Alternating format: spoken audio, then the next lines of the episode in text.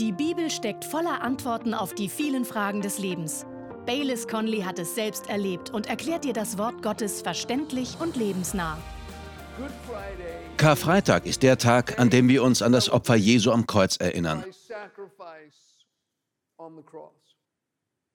Aber worum geht es dabei eigentlich? Warum war es so wichtig, dass Jesus am Kreuz starb?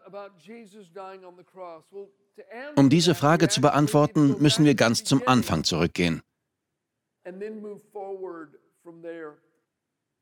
Ich möchte diese Predigt in sechs Abschnitte einteilen. Ganz einfach, sechs verschiedene Gedanken. Eins, zwei, drei, vier, fünf, sechs. Wenn Sie zählen können, werden Sie merken, wann wir durch sind.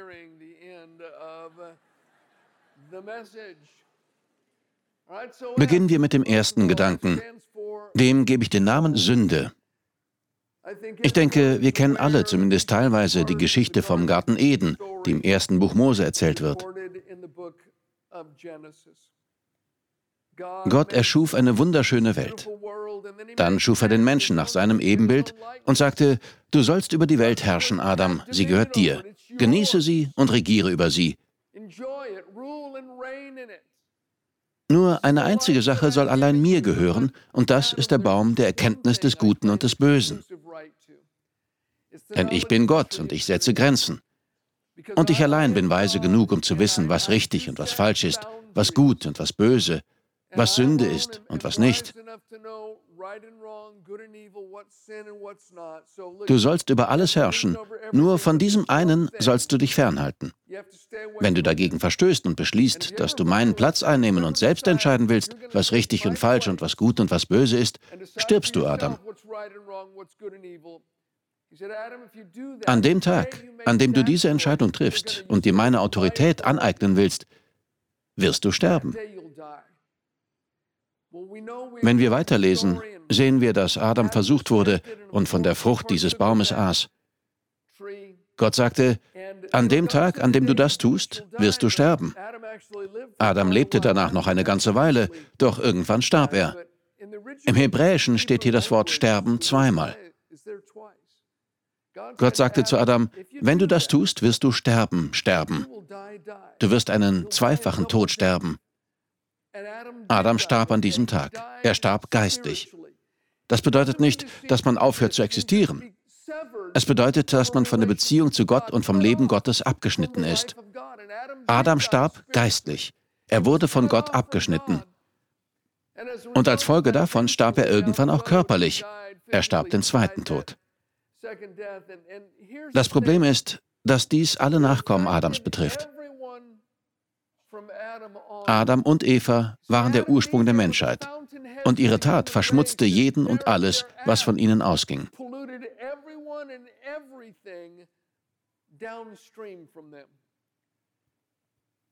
In Römer 5, Vers 12 formuliert das die Bibel so. Die Sünde kam durch einen einzigen Menschen in die Welt, Adam. Als Folge davon kam der Tod. Und der Tod ergriff alle, weil alle sündigten. Adam öffnete der Trennung von Gott die Tür. Er wurde vom Leben Gottes abgeschnitten. Und das wirkte sich auf alle anderen aus. Es war ein Ereignis von massiver Bedeutung.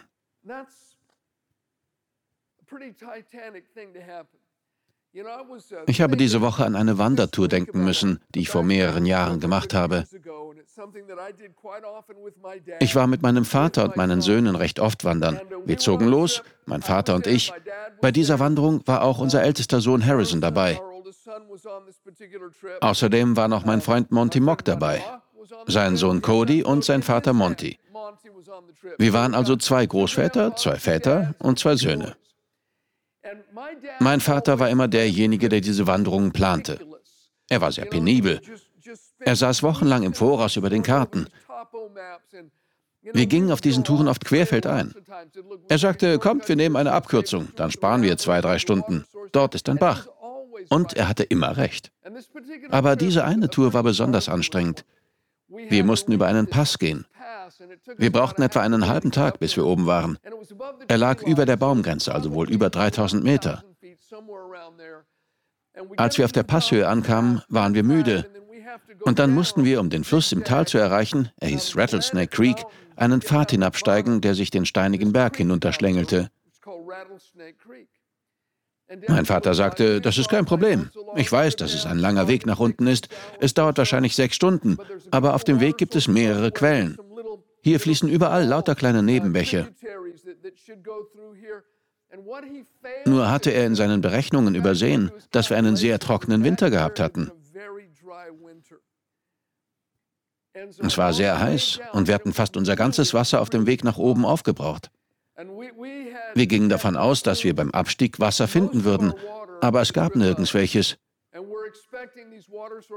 Wir mussten diesen sechsstündigen und wirklich schwierigen Abstieg in der Hitze bewältigen und allen ging das Wasser aus. Stunde um Stunde schwitzten und wanderten wir, aber es gab kein Wasser. Wir trockneten aus. Als ich etwa eine halbe Stunde vor dem anderen auf der Talsohle ankam, rannte ich sofort zum Fluss. Doch auf einmal kam mir ein Gedanke. Wenn ich zurückschaue, bin ich sicher, dass es Gott war. Ich dachte, geh flussaufwärts. Ich hatte Durst.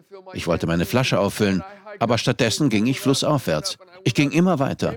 Schließlich kam ich an eine Biegung und da lag ein totes Maultier mitten im Fluss.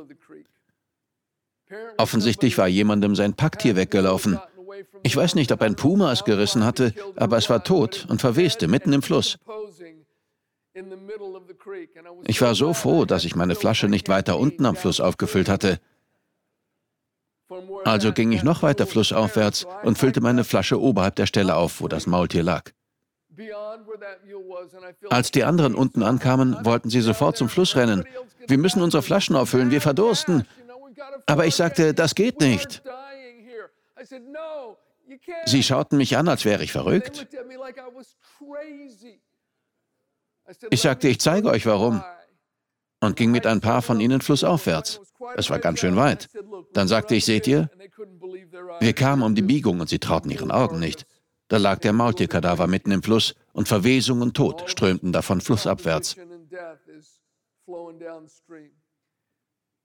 So ähnlich ist es mit dem, was Adam mit der Menschheit gemacht hat. Der Tod strömte flussabwärts.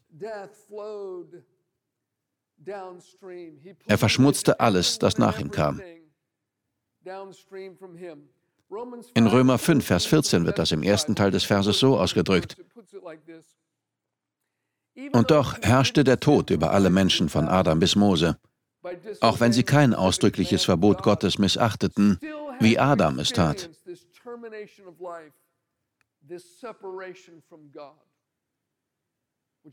Das bringt uns zu unserem zweiten Punkt. Ich nenne ihn Umkehr. In Jesaja 44, Vers 22 sagt Gott: Kehre um zu mir, denn ich habe dich erlöst. Die Frage ist, wie tun wir das? Wie kehren wir um? Wie kommen wir zurück zu Gott? In meiner letzten Predigt habe ich über etwas gesprochen, das Jesus in Matthäus 21 bei seinem Einzug in Jerusalem sagte, als er auf einem Esel in die Stadt ritt. Er sagte, wenn der Menschensohn erhöht wird, wird er alle zu sich ziehen. Er meinte damit seine Erhöhung am Kreuz, sein Auferstehen aus dem Grab und schließlich seine Auffahrt an die rechte Seite des Vaters. Er sagte, wenn ich erhöht werde, werde ich alle zu mir ziehen. Auch jetzt noch zieht Jesus alle Menschen auf der Welt zu sich. Jeder Mensch spürt dieses innere Ziehen, das ihn dazu drängt, Gott kennenzulernen. Es zeigt sich zum Beispiel in Gedanken wie, warum bin ich hier? Es muss doch mehr am Leben dran sein. Was passiert, wenn ich sterbe? Wo gehen die Leute hin, wenn sie sterben? Ist dann einfach alles vorbei oder kommt danach noch etwas? Oder vielleicht schaut man zum Himmel auf, sieht die Schönheit der Welt und denkt, in der Schule haben sie uns gesagt, dass all das eines Tages aus nichts entstanden ist und dass es niemand gemacht hat. Aber wenn ich mir diesen wunderbar abgestimmten Tanz der Sterne am Himmel anschaue und die Schönheit dieses Planeten sehe, muss doch irgendeine Intelligenz dahinter stecken.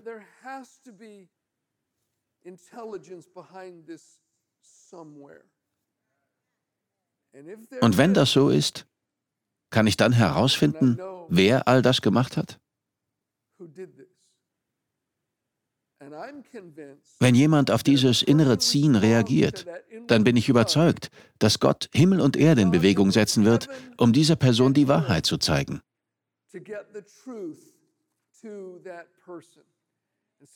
Das Ziehen führt einen Fluss aufwärts, so wie auch wir flussaufwärts gehen mussten, um unsere Flaschen zu füllen.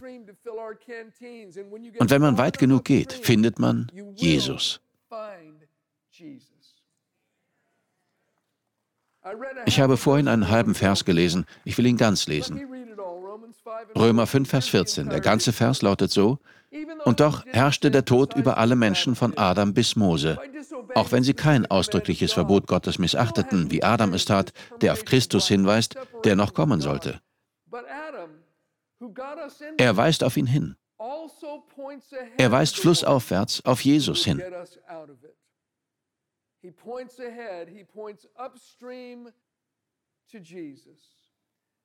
Das ist unser dritter Gedanke.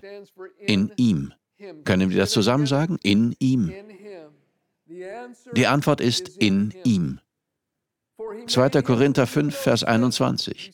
Den, der Sünde nicht kannte, hat er für uns zur Sünde gemacht, damit wir Gottes Gerechtigkeit würden in ihm. Jesus, der die Sünde nicht kannte, wurde für uns zur Sünde gemacht. Er nahm unseren Platz ein, damit wir seinen Platz einnehmen und in ihm vor Gott gerecht werden können. Epheser 1, Vers 7. In ihm haben wir die Erlösung durch sein Blut, die Vergebung der Vergehungen nach dem Reichtum seiner Gnade. In ihm. In 1. Korinther 15, Vers 22 steht, denn wie in Adam alle sterben, so werden auch in Christus alle lebendig gemacht werden.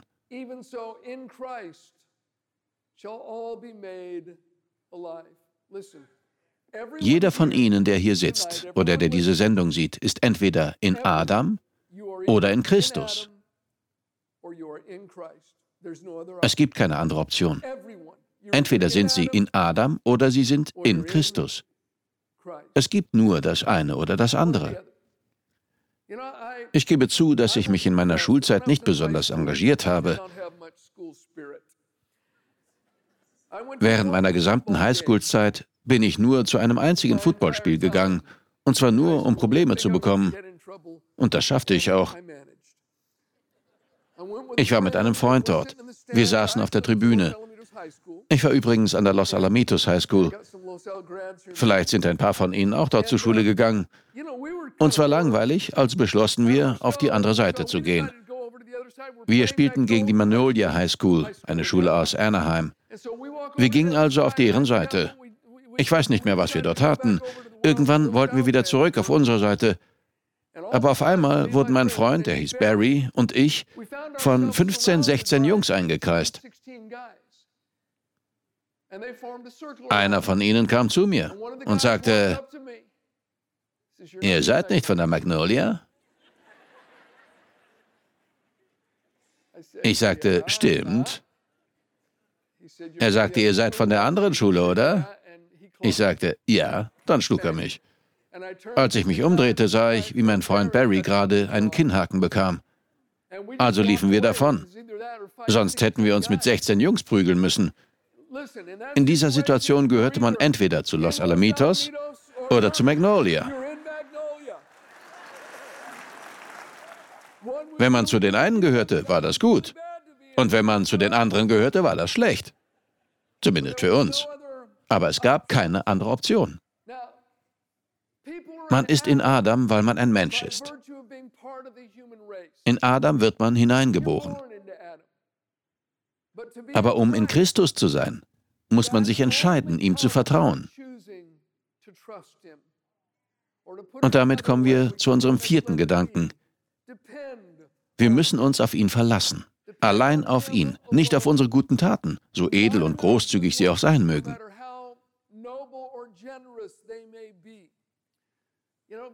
Sie kennen Harrison, unseren ältesten Sohn. Er sitzt in der ersten Reihe. Er und ich waren einmal in den St. Gabriel Mountains wandern. Er war damals noch ein Kind. Wir wanderten einen Fluss entlang und angelten. Wir fingen ein paar Forellen. Dann kamen wir zu einer herrlichen tiefen Stelle im Fluss und wollten nachschauen, was dahinter lag. Wir angelten eine Weile, dann kletterten wir an der Seite hoch und kamen zu einem Vorsprung. Ich konnte mich an den Felsen darüber festhalten und über die Kante ziehen, aber Harrison konnte das nicht. Er stand also unten auf dem Vorsprung. Und ich sagte, warte dort, ich will nachsehen, ob wir dich irgendwie anders hier hochkriegen. Also kletterte ich dort oben herum und fand tatsächlich ein Seil. Wirklich. Ich kam mit dem Seil zurück und machte ein paar Knoten hinein. Dann warf ich es zu ihm hinunter und band es mir um die Taille. Ich sagte, halt dich fest. Er sagte, was? Ich sagte, halt dich am Seil fest. Ich schwinge dich rüber.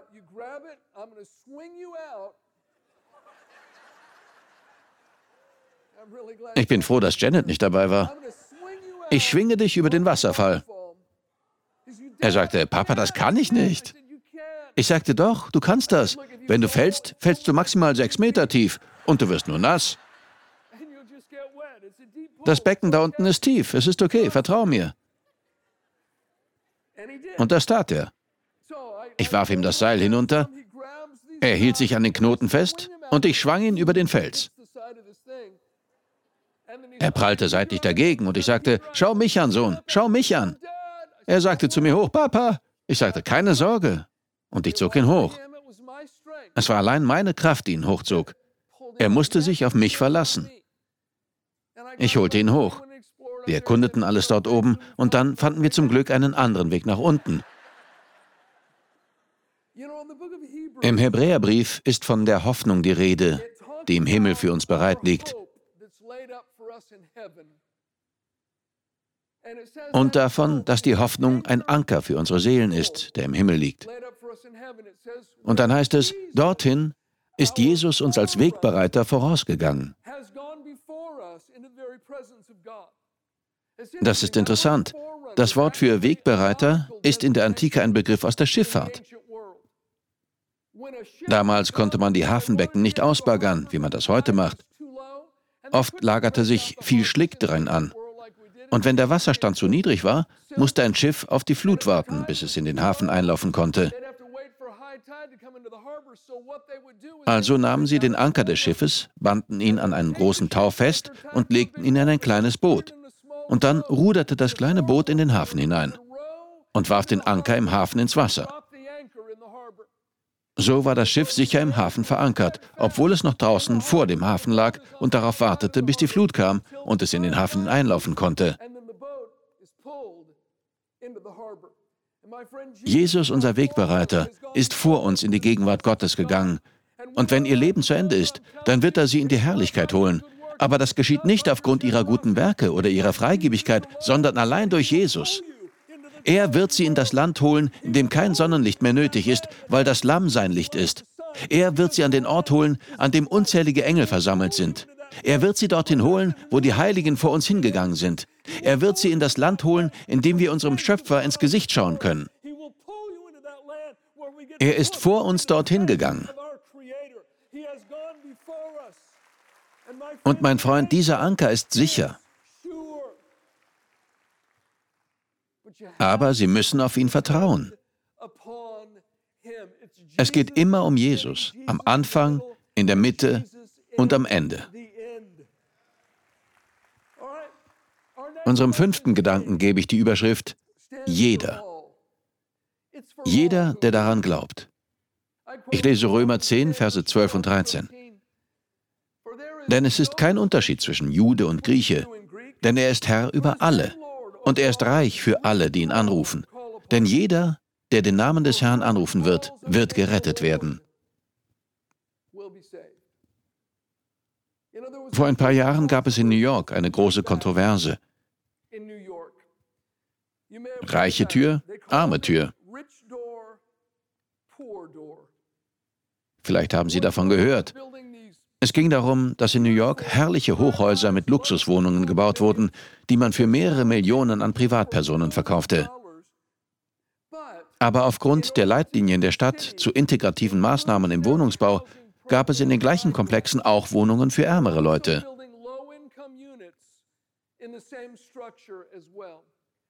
Die Reichen durften zur Vordertür hineingehen, die ärmeren Leute mussten die Hintertür nehmen.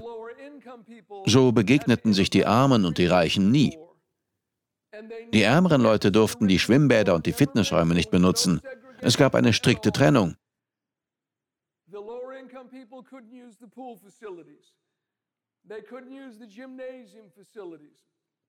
Aber ich sage Ihnen, mein Freund, im Reich Gottes ist das anders.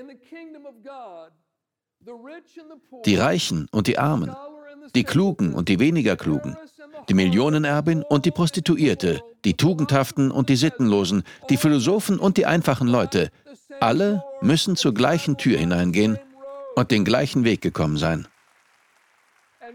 Manchen gefällt das nicht.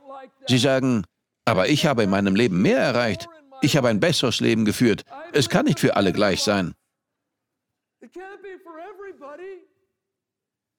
Aber das ist es, Freunde. Es gilt für jeden. Und das bringt uns zu unserem letzten Gedanken, Hingabe. Was werden Sie jetzt tun? Es gibt etwas, das auf den ersten Blick wie echter Glaube aussieht. Es ist eine gute Kopie des echten Glaubens. Aber beim genaueren Hinsehen stellt man fest, dass es eine Fälschung ist.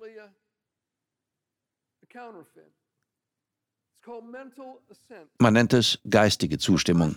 Es klingt zuerst wie echter Glaube, aber das ist es nicht. Geistige Zustimmung sagt, ich glaube, dass die Bibel wahr ist. Ich glaube jedes Wort davon. Ich glaube, dass das Evangelium wahr ist. Ich glaube, was Sie heute gepredigt haben, Pastor Baylis. Ich glaube, dass das stimmt. Aber geistige Zustimmung handelt nicht. Echter Glaube ist immer mit Handeln verbunden.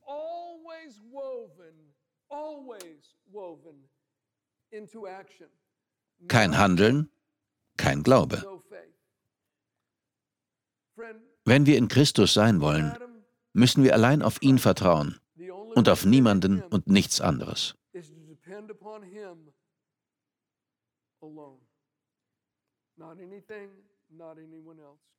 Senken wir alle unsere Köpfe und schließen wir für einen Moment die Augen.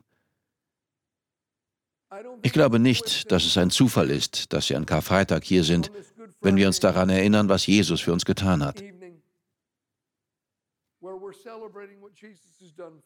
Ich glaube, dass Gott Sie mit diesem inneren Ziehen zu sich zieht. Er liebt Sie. Ich möchte Sie ermutigen, es geht nicht um Rituale und Zeremonien, es geht nicht um Regeln und Gebote, es geht um eine Beziehung.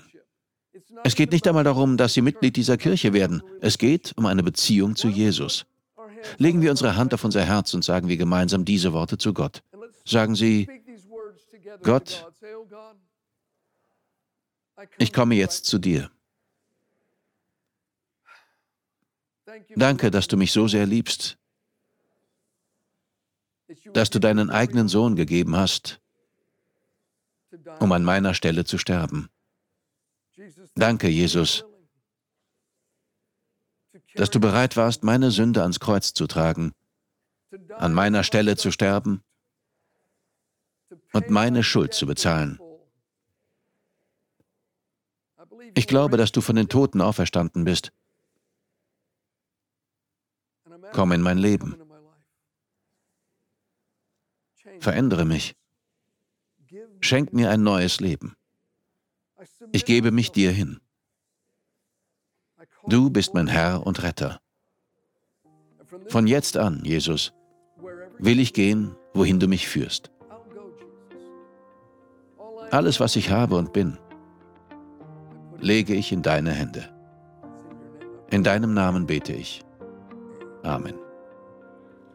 Fantastisch. Wie schön. Wir danken dir fürs Zuhören. Weitere Predigten sowie eine tägliche Andacht von Baylis findest du kostenlos auf baylis-conley.de. Gott segne dich.